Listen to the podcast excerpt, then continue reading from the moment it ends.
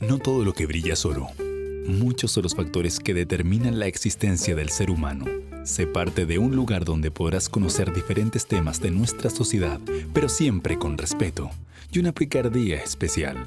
Comienza a sonar Crónicas de un Fachón, junto al periodista José Lizana.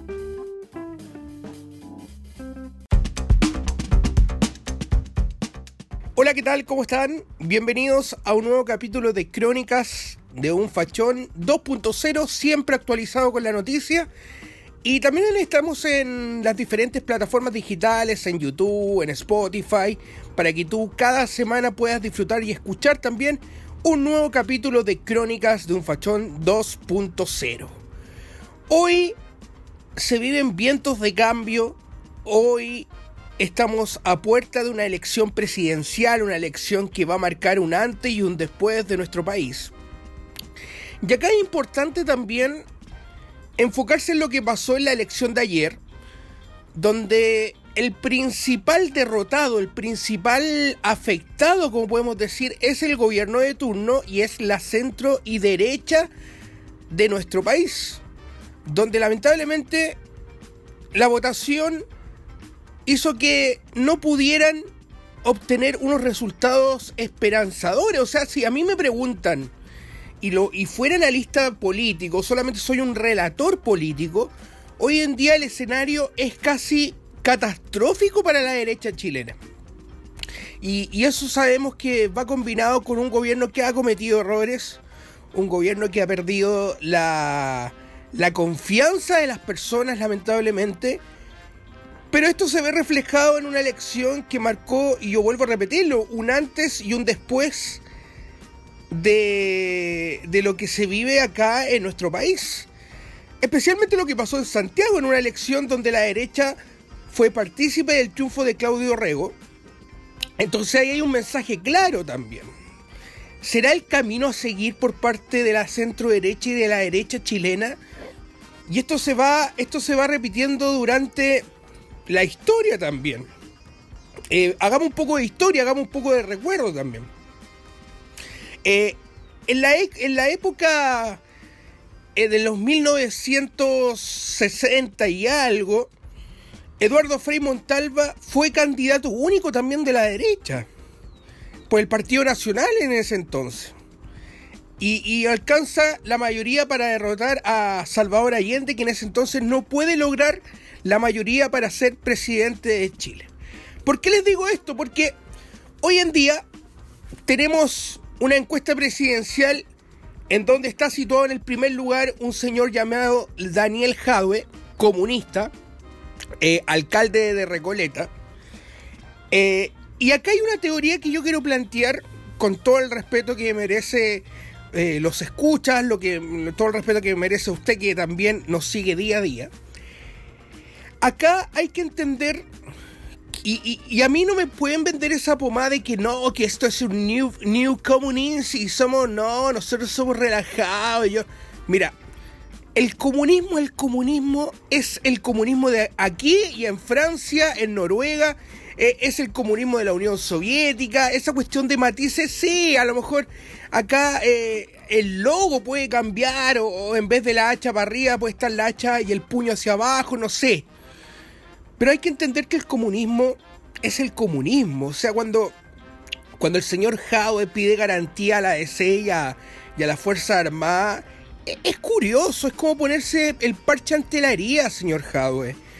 Porque es raro, porque uno, uno podría analizar de que usted de verdad no va a ser un buen gobierno o va a ser un gobierno autoritario. Ojo que la mayoría de los gobiernos de comunistas, llámese Unión Soviética, llámese Corea del Norte, llámese Cuba, llámese eh, etcétera, han sido gobiernos autoritarios. Eh, parten con, el mensaje de la democracia, de que eh, es muy parecido también a lo que pasó acá en Chile. En el, y a lo mejor usted dirá, pero ¿por qué estáis comparando si no tiene nada que ver? No, es que tiene que ver porque son los mismos mensajes que se van repitiendo durante la historia. Es más, hay algunos personajillos ahí que les da vergüenza decir que son comunistas, que son de izquierda. Y dicen, no, yo soy un pensativo, yo, la verdad, yo no estoy ni ahí con el comunismo. Y, igual bailan con, la señora roja. ¿sí? Sí, no, no, se escondan, señoras y señores, si está bien. Yo, mira, mira, si el un, un político que, eh, que, no, que prefiero no recordar, que, que también prometía el cielo y el mar de la tierra con respecto a esta nueva ideología. Y, aquí también me quiero referir a un punto súper importante.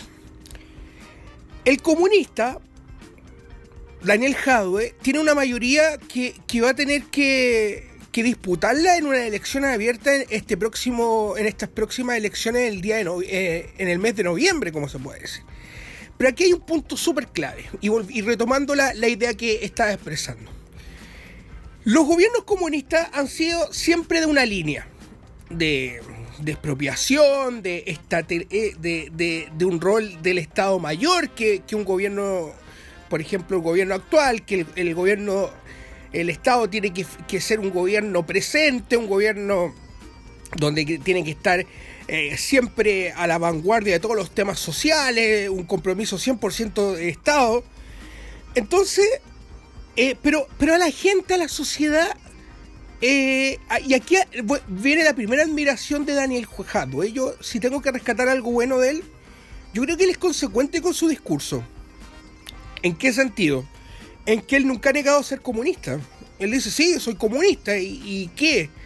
Entonces, eso es destacable. Yo prefiero a alguien que diga, sí, yo soy rojo y, yo soy comunista, y yo creo esto, esto, que alguien que diga, no, mira, yo la verdad. Y eso es lo que pasa con el Frente Amplio hoy en día. La mayoría, yo diría un 75% de las personas del Frente Amplio piensan igual con Daniel Jaue. Si usted no se extrañe ver en una celebración al Frente Amplio al lado de Daniel Jaue apoyándolo, o diferentes diputados del Frente Amplio diciendo, sí, señor Jaue, usted es la carta, usted es el candidato. Eso pasa.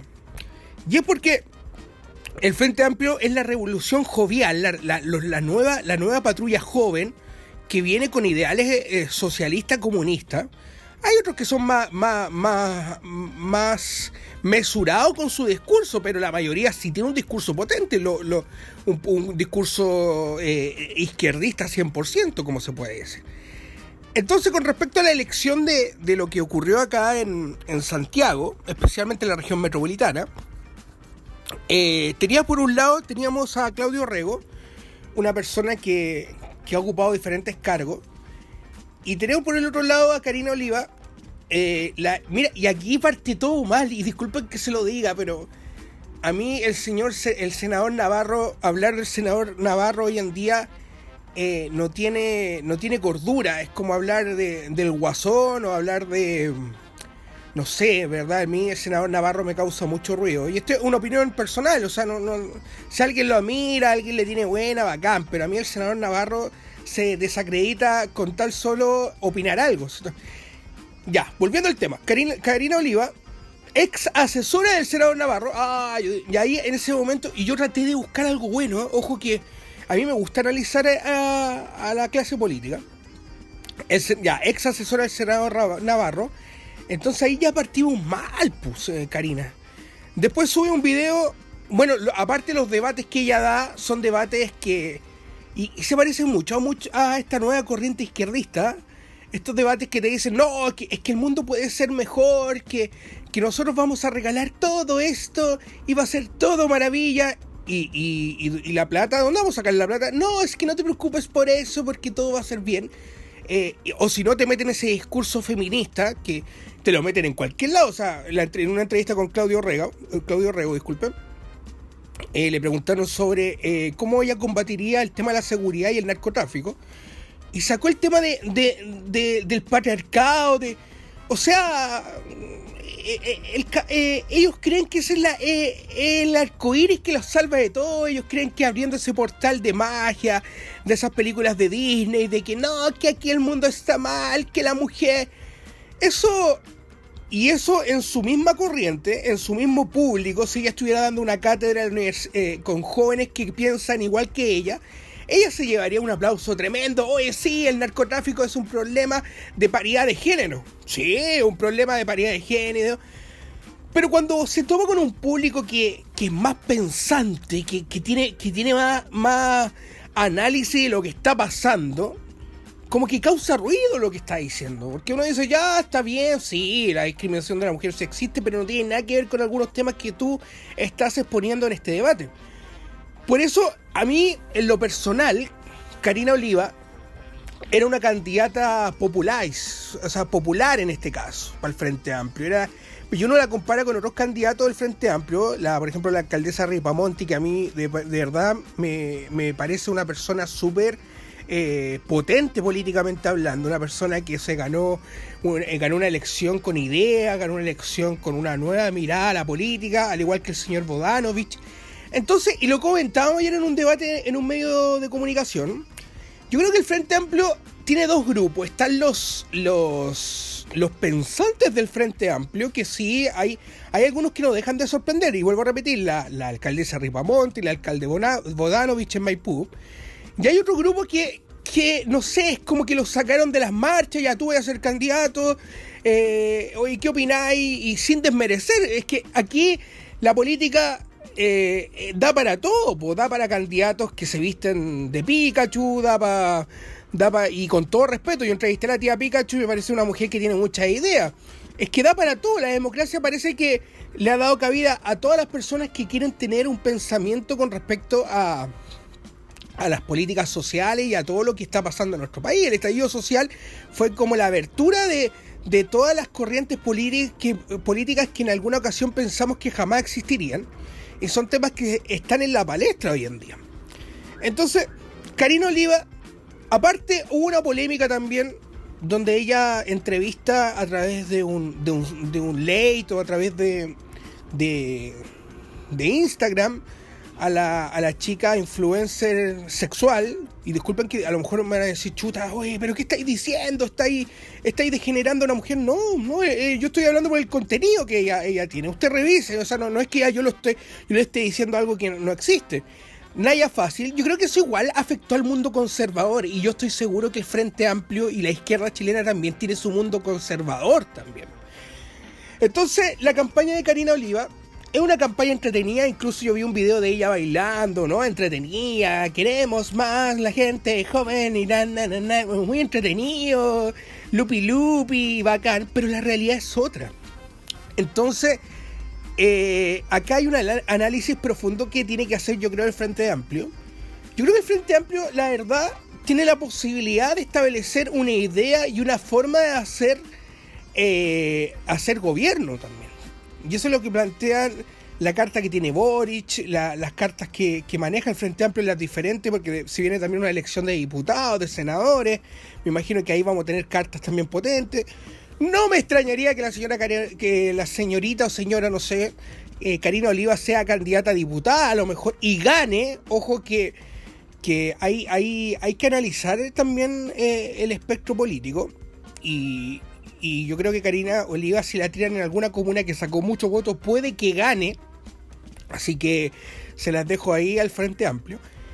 Pero más allá de eso, es una elección donde Claudio Rego demuestra su competencia, más allá de, la, de, la, crítica política, que estos 30 años, más allá, yo creo que Claudio Rego es una persona que, si hay alguien que, hay, hay personajes de la política que salvar, yo diría Claudio Rego es uno de ellos.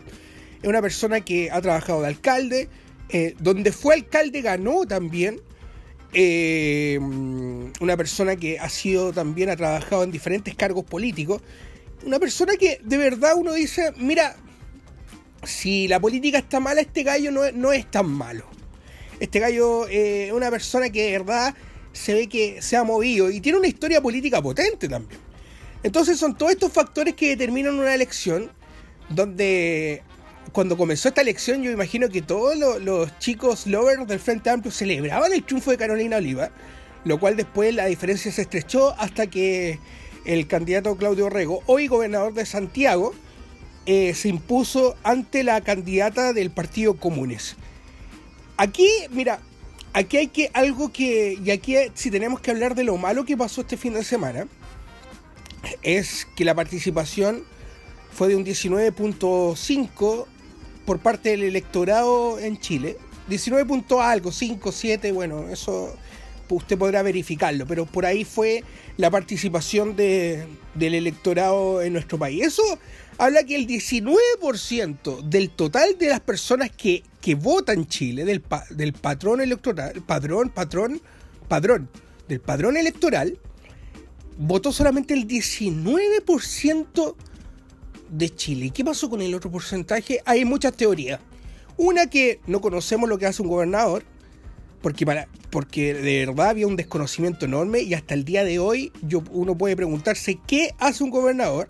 Tema para el próximo capítulo.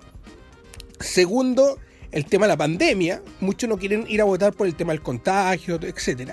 Hay muchos temas que analizar, pero yo la verdad creo que esto le hace muy mal a la democracia y vuelve también el tema del voto obligatorio, lo cual yo creo que siempre debió haber sido, porque este voto voluntario no, no está ayudando a nadie. Pero lo importante acá es entender que se viene una elección súper importante para nuestro país. Una elección decisiva, donde no me extrañaría tener en segunda vuelta a un Daniel Jaude versus Ayanna Proboste donde la derecha puede marcar una elección, a lo mejor no de, forma principal, pero sí de forma eh, colaborativa para la centroizquierda. Hay mucho análisis en lo que viene en estos meses para la política chilena. Incluso la derecha va a tener que definir quién es la carta que en verdad los va a representar. Hoy en día se, se juegan muchas cosas importantes en la política.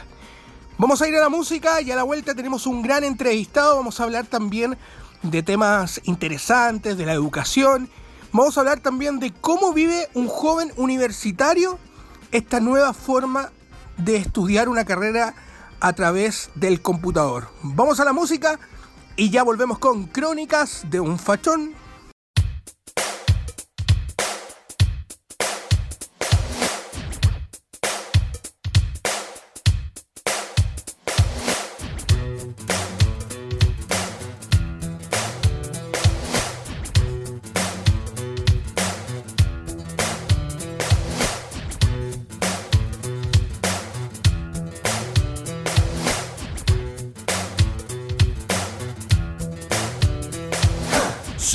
campesinos de la raza del troque, jamás un turista del famoso DM3. Nacimos en el pasto, asado y mucho vino, pero nunca seremos un gordito argentino. Nos gusta la tierra, odiamos la ciudad, mas sabemos que en el polvo no hay oportunidad.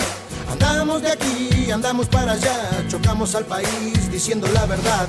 Menos mal, no somos cualquiera. Nunca nos odiaron en la escuela.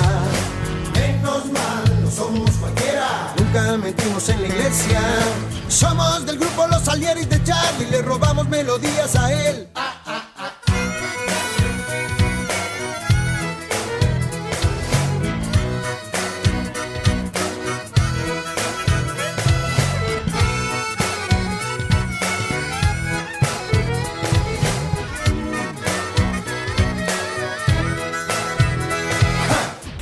Ya un presidente joven que ame la vida, que enfrente la muerte, la tuya, la mía, de un perro, de un gato, de un árbol, de toda la gente. Compramos el página, leemos a Galeano, cantamos con la negra, escuchamos Víctor Jara. Dicen la juventud no tiene para gobernar experiencia suficiente. Menos mal que nunca la tenga. Experiencia de robar. Menos mal que nunca la tenga. Experiencia de mentir. Somos del grupo Los Alieris de Charlie, le robamos melodías a él.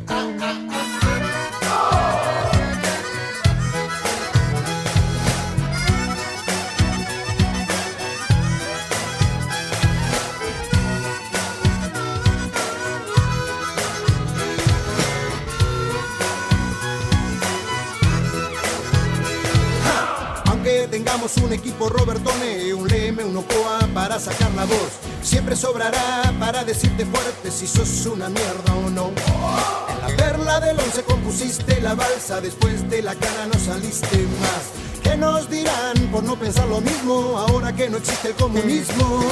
Estarán pensando igual. Ahora son todos enfermitos. Estarán pensando igual. Ahora son todos drogadictos. Somos del grupo Los Salieres de Charlie, le robamos melodías a él.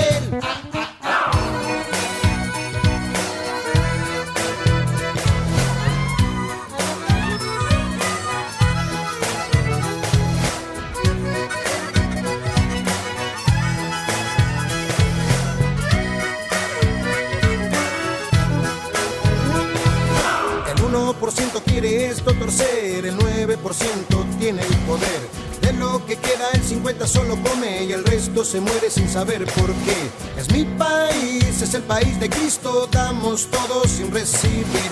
Es mi país, es un país esponja, se chupa todo lo que pasó. Menos mal que estamos acá, nosotros no vamos a transar. Menos mal que estamos acá, nosotros no vamos a parar. Somos del grupo Los Alieris de Charlie, le robamos melodías a él. Somos tipos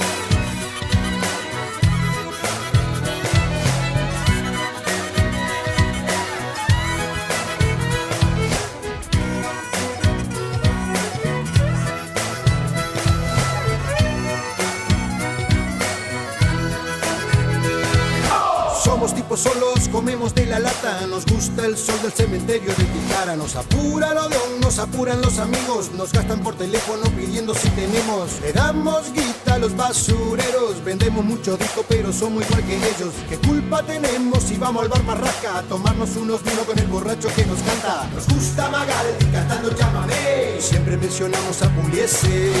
Troilo y Grela es disco cabecera. Siempre mencionamos a Pugliese. Somos del grupo Los Alieres de Charlie, le robamos melodías a él. Y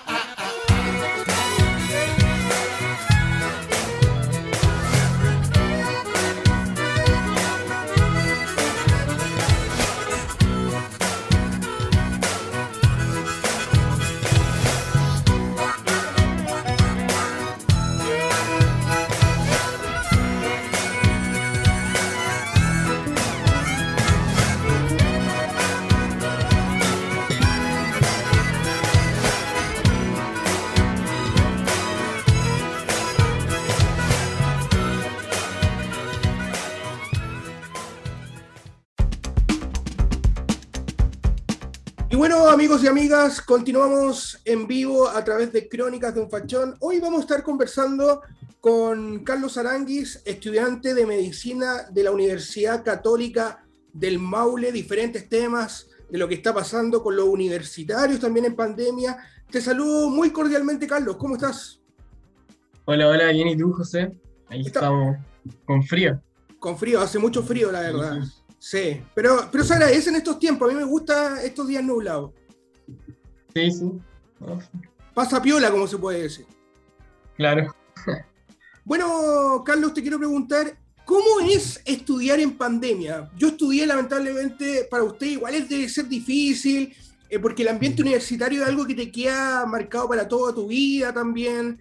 Los carretes, me imagino, la junta, todo lo que uno pueda eh, disfrutar en lo presencial. Por eso te quiero preguntar, Carlos, eh, ¿cómo es estudiar y llevar tu carrera en pandemia y de forma online?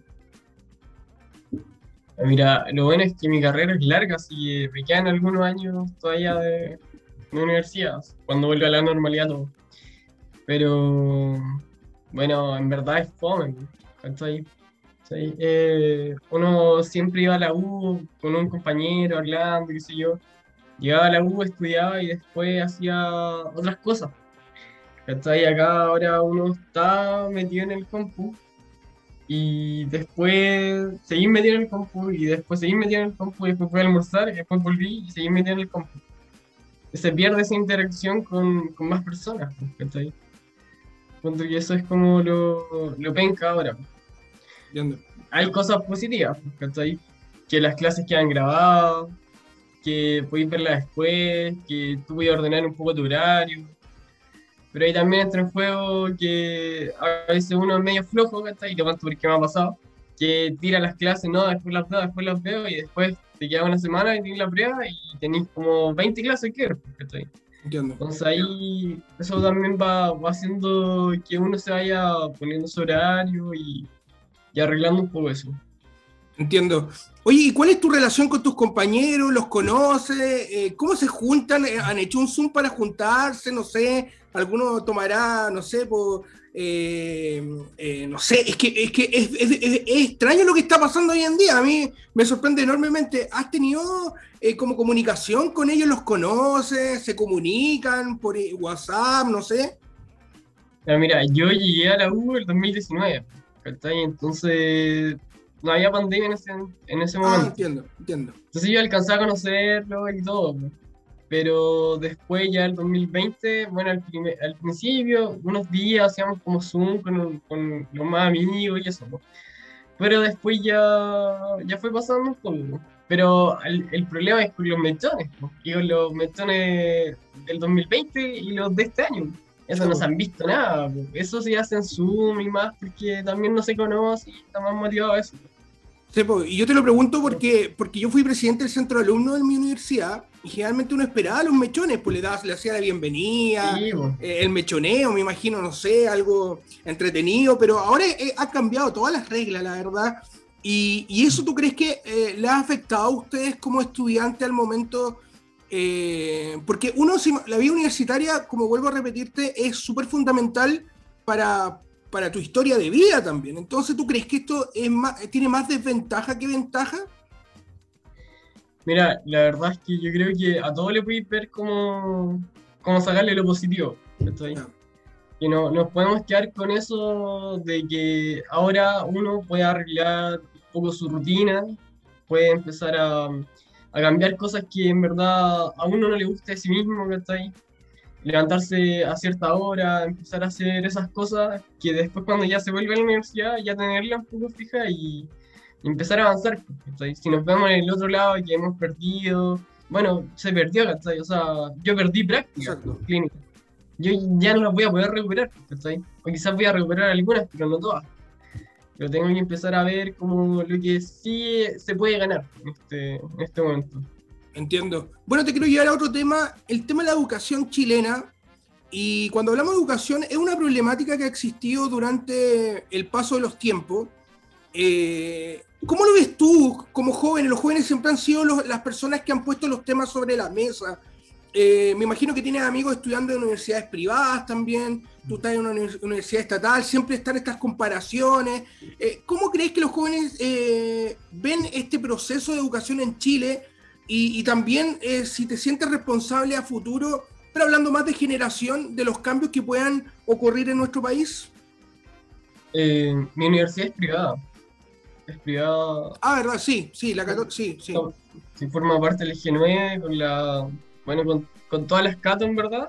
De la del Temuco, el Norte, la Pontificia, más la San Sebastián y algunas em, yo creo que el tema de la educación es, se, ha, se ha pensado mucho que ca- teniendo una buena educación se mejora todo el demás aspecto de la vida. ¿cachai?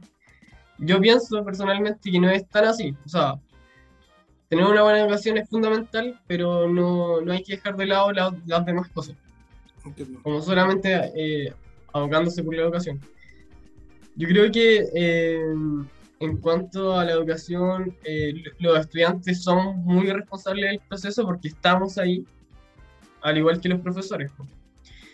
Y claro, eh, si nosotros estamos más metidos en el tema a nivel, te lo, más, te lo pongo como más, más personal, que si yo estoy metido en un ramo, por ejemplo, y, y hago preguntas y me meto, me meto el profesor, tiene el conocimiento como para responderme y para hacer, eh, eh, más, ir avanzando más en el tema, ¿cachai? Y no sé, pues, hasta investigaciones, pero te digo como en un nivel como más, más full así de todo. Pero viéndolo a nivel micro. Y a nivel macro eso mismo se puede dar. ¿cachai? Pero es una cosa de, no tanto, a ver, tenemos derecho, está bien. Pero también hay que tomar la responsabilidad del caso. Estar a la altura de la mira de que estamos estudiando, ¿cachai? Estoy estudiando en una universidad y eso es una responsabilidad pues, para mí. Exacto. Exacto. Yo comparto totalmente lo que tú estás diciendo, Carlos. Y, y también te quiero llevar este- al siguiente tema. Por ejemplo, si yo me enfermo, tú estás estudiando medicina, ¿cierto? Claro. Y, y busco la clínica y me sale, en este caso, Carlos Arangue de la Católica del Maule, y me sale otro profesional que es de la América. Siempre todavía está ese tabú, como que uno dice, no, sabes que yo voy a ir con Carlos, porque en la Católica. ¿Qué te parece eso a ti? Eh, ¿cómo- co- no sé si lo, lo has comentado con tus compañeros, porque Sí. la- yo, mira, yo tengo un pensamiento súper eh, eh, marcado con ese tema. Yo creo que la medicina es tan delicada, al igual que el derecho, al igual que esta- estas carreras que son súper importantes, que, pero, pero tú cómo lo ves, nos interesa saber cómo lo ves tú, eh, te sientes un poco más arriba que otras universidades que a lo mejor no tienen tanto prestigio como es la católica, como es la Chile, como es otras universidades también? Mira, eh, son temas igual eh, interesantes en esta carrera, hablando de medicina, no te puedo hablar de las demás carreras, solo de medicina. Que uno tiene que estudiar siete años, o sea, en verdad va haciendo proceso. Los primeros dos años son prácticas, o sea, perdón, son teóricos, solo teóricos. Después tenéis que pasar todo lo teórico para después pasar a, las, a algunas prácticas y teóricos y después tenés que pasar todo eso, Ramos, para después pasar a ya internado, que es como, ya eres como médico, pero no te pagan, ¿cachai? Seguís pasando por, por alguna especialidad y todo. Y después de eso tú sales, ¿cachai? Y haces una prueba que se llama la de una com. Y con esa prueba, si la pruebas, ya eh, eres titulado de médico, eh, eh, medicina general, ¿cachai? Entonces, el tema es que da lo mismo Ah, eso es, un tema, ¿cachai? Y lo otro es que no cualquier universidad puede tener medicina, tiene que tener cierto estatuto garantizado, cierto, ciertas eh, cosas como las prácticas, dónde se van a hacer, ¿cachai? Los profesores tienen que ser de tal rango, cosas así.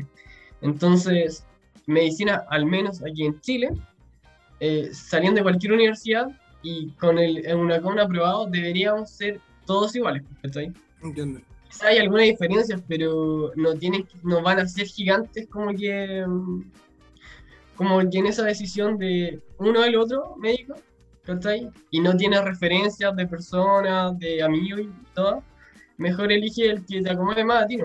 Pero esa es la, la, la, como la como lo bueno acá, que uno se pueda atender con un médico con su, con su licencia y todo, y va a estar seguro de que va a estar bueno, que te va a servir ahí. Entiendo. Oye, es súper interesante lo que mencionas, Carlos, porque no todo el mundo sabe eso.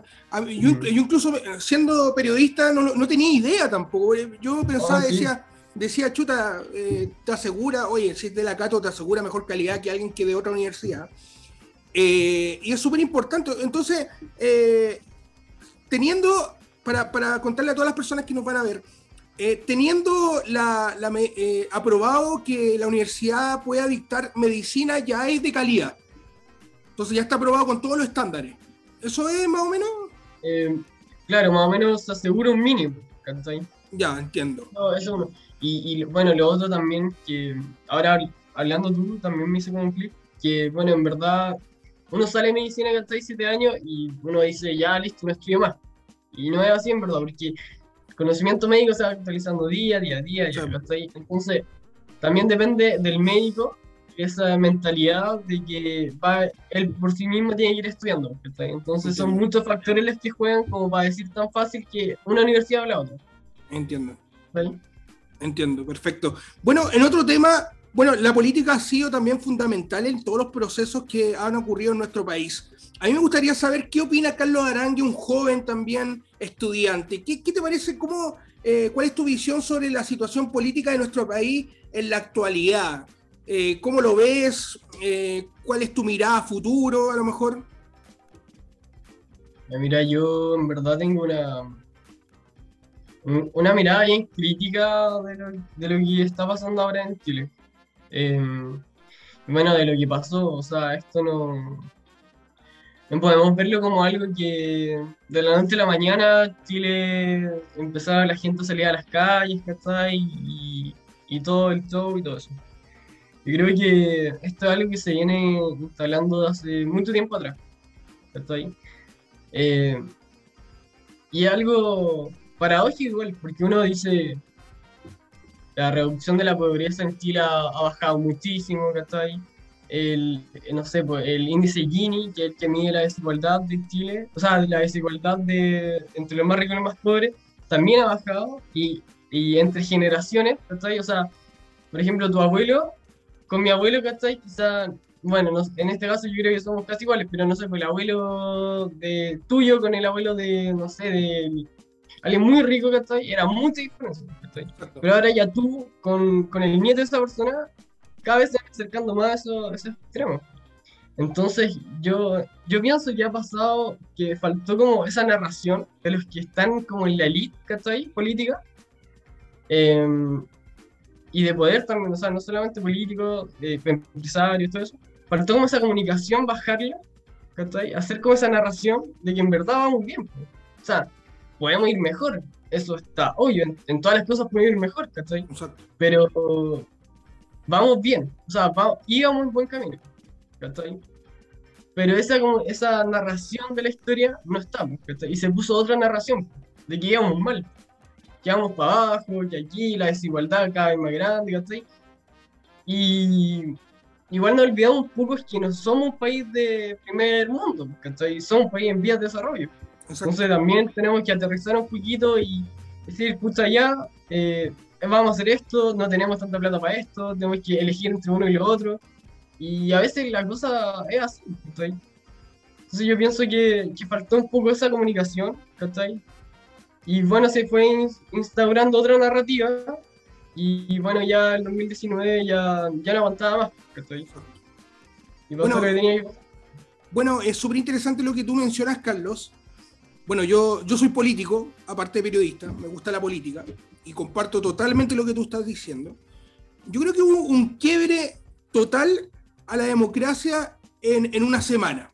Por ejemplo, eh, eh, hay errores en nuestro país, eso, eso lo tenemos claro, hay desigualdades que, que, no se mejoran en, eh, en, unos años, sino que es un proceso.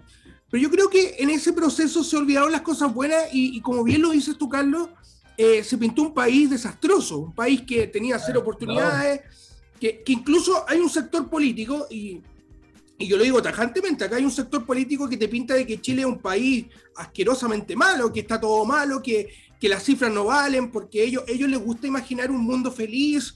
Y, me mm. imagino a qué, a qué, a qué el, eh, sector político eh, me estoy refiriendo, pero, y, pero yo lo digo responsablemente porque también el podcast y el programa eh, tiene el, el, mismo nombre, te lo dice todo. Entonces, yo creo que acá, acá lo que falta, y, es súper interesante lo que tú mencionas, es el relato de las personas que, que, que cuenten de que sí, yo conozco muchos casos también de personas que, que, que, fueron muy, muy humildes y hoy en día son profesionales. ¿Qué pasa con ese relato de, de un país que sí te puede eh, eh, ofrecer esas herramientas para crecer como profesional, eh, para, para, aspirar a una carrera? Hay errores también, o sea, eso es claro, pero es súper importante lo que tú mencionas, Carlos, Incluso algunos dirán, ah, este compadre, la, la, entrevista estaba pauteada. Eh, eh, no, para nada. Yo invité a Carlos como podría haber invitado a Juanito, a Francisca, etc.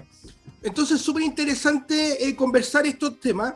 Y con respecto a lo mismo, hay temas súper importantes en la sociedad y te lo quiero preguntar. Por ejemplo, matrimonio igualitario. ¿Qué te parece a ti el matrimonio igualitario? ¿Se puede dar en Chile? Yo encontré que sí. O sea, en verdad, debería darse en todos los países donde la gente está preparada para eso. Yo no tengo, personalmente, no tengo como trabas, ¿cachai? Con, con lo que va a hacer la otra persona en su proyecto de vida, ¿cachai? Porque eso también es un poco lo que hay que entender que cada persona va a elegir su proyecto de vida y mientras cumpla los derechos y los deberes civiles entre todos, para mantenerlo en orden, ¿cachai? Está todo bien, ¿cachai? O sea, si la persona quiere hacer tal cosa, bien, ¿cachai? Y si a ti te gusta que te llamen así, y tú me lo dices, yo te llamo así, no hay problema, ¿cachai?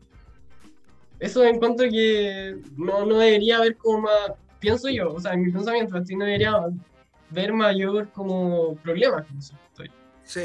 Y aquí pasa, aquí, aquí, disculpa, aquí pasa algo súper interesante también, Carlos, porque aquí caemos al otro extremo.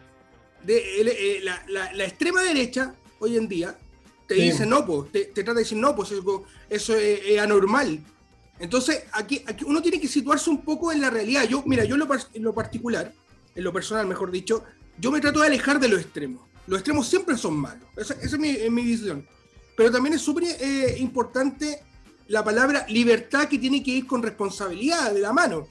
Porque tú puedes tener una libertad, tú puedes eh, tener una pareja de tu mismo sexo, de diferentes sexos, etcétera, pero tú tienes que, respetar las normas también de convivencia. Y pasa mucho, eh, por ejemplo, cuando uno, no sé, pues va pasando por la plaza y ve a una pareja heterosexual dándose un beso, poco menos, teniendo relaciones sexuales, eso te debe incomodar un poco. Pero cuando ve, cuando ve, Exacto, pero cuando ves a otra persona del mismo sexo dando esto, es complicado porque ellos lo van a tomar como discriminación. Sino, entonces ahí hay que, hay que, yo creo, yo también soy a favor del matrimonio igualitario, yo no tengo ningún problema. Creo que Chile está preparado para recibirlo. Creo que la gente mientras más se sienta acorde a un país, tenga más libertades, bienvenido sea. Entonces, súper interesante lo que tú mencionas, Carlos, que, que no podemos cuartear, cuartear la libertad de, de, de, las personas, mejor dicho. Claro. Mira, igual, ese caso es igual hilar es como fino, ¿cachai? Como el caso que tú decías. Sí. Igual hay que ser un poco eh, crítico y decir cuáles son los mínimos, ¿cachai? Si se están dando un beso como dos parejas normal, bueno, para mí no hay problema, ¿cachai? Ahora, cualquier persona que esté casi teniendo relaciones sexuales en la vía pública ya es un problema, ¿cachai? O sea, o sea, lo que sea. Y lo otro que pienso yo es que en esta, en este, esta conversación sobre el matrimonio igualitario, el, el, está bien que otra persona piense diferente, Y, y que lo hable, En la, en, la, en la vía pública, en, bueno, en los canales políticos, lo que sea. Está bien que lo hable, pues si él piensa diferente, está bien, Hay que respetar un poco también esa visión. Pero siempre con respeto. o sea, en el sentido de que si tú... Claro, hay, hay, que tener esta, esta conversación que lo que yo encuentro que hay algunos movimientos que apoyan el matrimonio igualitario, pero están totalmente en contra de tener esta conversación con personas que en verdad no, no la apoyan. Yo encuentro sana la, la, conversación entre estas dos ideas, aunque yo la apoyo, ¿cachai? Pero la conversación es, la, es, la, lo que hace la democracia, Si no, los otros tampoco se sienten partícipes de esto.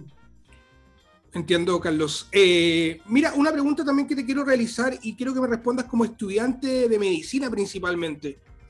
Eh, aborto libre en nuestro país, ¿qué te parece el tema del aborto? Y te lo pregunto porque yo tengo amigos médicos y lo primero que te, que te inculcan en la carrera es salvar vidas. Tú eres el responsable de salvar vidas. ¿Qué opinas con el tema del aborto? ¿Te ha influido un poco tu carrera o de verdad crees que eh, es posible? Mira, que ahí, ya es la, la, pregunta, pues, ¿qué es la vida? Pues, ¿Cuándo empieza la vida?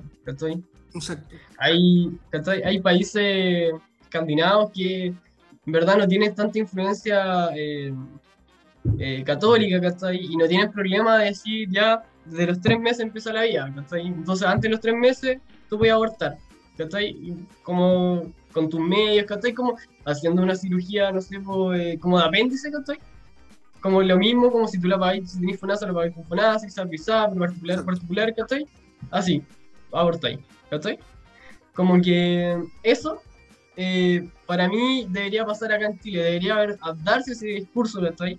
Y, y ponerse eh, fijo, o sea, ya, de tres meses, imitando los otros países, ya, listo, ¿cachai? No hay drama. Eso es lo que yo pienso. De nuevo, lo que pienso yo que igual es un poco de la, libertad de las personas elegir eso. O sea, tampoco es como ya los nueve meses ya abortáis, no, pues ya está casi formado, ya.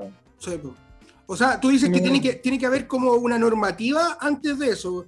Y aquí lo, lo, lo, que pasa en Chile, yo creo que estamos muy marcados en el tema todavía de la Iglesia Católica, de los valores, de full cristiano, de, de alguna ideología Opus Dei también. Eh, yo, mira, la verdad, yo comparto totalmente lo que dices tú. Se tiene que demostrar, primero, que en tres meses no hay vida. Y eso se puede demostrar hoy en día. Es que así es. sí, pero hay personas que te dicen que desde el cuando se implanta ya es vida, ¿cachai? Entonces, la concepción, sí. A lo que yo, a lo que yo te, te, digo es que si nos ponemos en este discurso de cuándo empieza la vida, ¿cachai? Eh, científicamente, uno te van a decir aquí, otro acá, sí. ¿cachai? Entonces, eh, estamos en un país que podemos decir ya, de tal parte, ahí empieza la vida, ¿cachai? Eh, por leyes, ¿cachai? En verdad quizá puede empezar después o puede empezar antes, pero se llega al consenso de que de ahí se puede abortar. ¿Cachai? Sí. Sí, yo me parece que, que un debate que no, no, se ha sostenido, porque alguien te puede decir, un espermio tiene vida, po. Y, y, científicamente hablando, sí tiene vida, pero, pero no representa. Y aquí va el debate, es ser humano, entonces es un. Yo creo que está trancado un poco el debate, porque. porque pero vida, eh, para decirse como. Que es que se pueda como. Eh, sostener por sí mismo, ¿cachai? Que pueda reproducir por sí mismo, ¿cachai? Exacto, ya, ya ahí el, Claro, el espermio no, en ese sentido no tendría ya, Pero cuando se juntan el, el óvulo, ¿cachai? Ahí ya pueden, eh, se reproduce y, llega un momento en donde ya puedes eh, subsistir por sí mismo, ¿cachai? Y ahí es como empieza a hilarse, uno dice tal fecha, otro dicen, ¿cachai? Entonces, eso. No, perfecto, y me parece súper bien aclarar eso porque eh, hoy en día tenemos que abrirnos al debate. Somos un país que si quiere ser desarrollado, tiene que abrirse al debate. Y otro de los temas que también eh, es súper importante, y, es la última pregunta para finalizar esta gran entrevista, eh, ¿legalizaría las drogas, todas las drogas en nuestro país o tiene que haber un límite? Por ejemplo, yo, el tema de la marihuana, yo legalizaría la marihuana. Mm. Yo, en lo personal, en lo personal, yo eh, creo que es una droga no tan invasiva, incluso para mí puede ser más invasivo un cigarro y un, y un, copete, a la, a, la, larga, si lo vemos como, como consumo diario. ¿Qué te parece a ti? ¿Se tienen que legalizar las drogas en su totalidad como, como proyecto también para nuestro país? Yo creo que bajo esta lógica de pensar de que se tienen que legalizar para acabar con el narcotráfico, o para acabar con bueno, con la drogadicción va a existir igual, porque, o sea, si lo, legalizáis lo legalizáis o no. O sea, ah, podéis ver hoy, en día en las calles, estáis más. como la gente sigue fumando ciertas sustancias, que eh, siguen inhalando ciertas cosas, o sea, la droga está, ¿cachai? Ahora, lo que, lo que se acabaría con, la, eh, legislar todas estas drogas es el narcotráfico, ¿cachai? Y toda la mafia y toda la corrupción que hay de eso, porque también eso va otro tema aparte.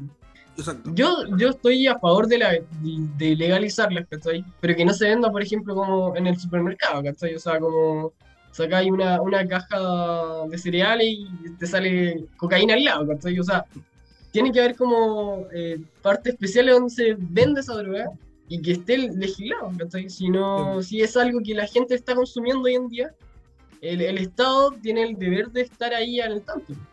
Si al final eh, el Estado es para es, pa servirnos nosotros, y no nosotros servimos al Estado. Y algo que yo creo que quizá eh, y bajaría mucho el, el, narcotráfico. No sé si la drogadicción por sí, pero sí se evitaría ese otro problema, aunque tanta muerte ha traído en Chile y en el mundo. Es un buen punto también. O sea, yo creo que uno de los puntos más fuertes que tiene este debate es el tema de la, del narcotráfico. Se quiere eliminar el mm. narcotráfico, pero también, como bien lo dices tú, Carlos, tiene que haber una legalización, tiene que haber, eh, eh, o sea, no, no, todo libre, sino que tienen que haber reglas también en el juego para que esto funcione eh, de buena forma. Estuvimos conversando con Carlos Arangui, estudiante de medicina Universidad Católica del Maule. Carlos, un gusto, agradecerte tu espacio y éxito en tu carrera también, pues. Vale, gracias, José. Ahí estamos ahora terminando, empiezo a estudiar. Para la prueba el viernes. no, dale, ojalá que sea un 7 entonces. Vale, gracias. Saludos. Que estés bien, cuídate. Igual, trato. Fuiste parte de un espacio diferente en donde cada emoción es parte del show. Te dejamos invitado para nuestra próxima aventura radial en Crónicas de un Fachón. Advertencia, todo lo que escuchas puede ser reciclado.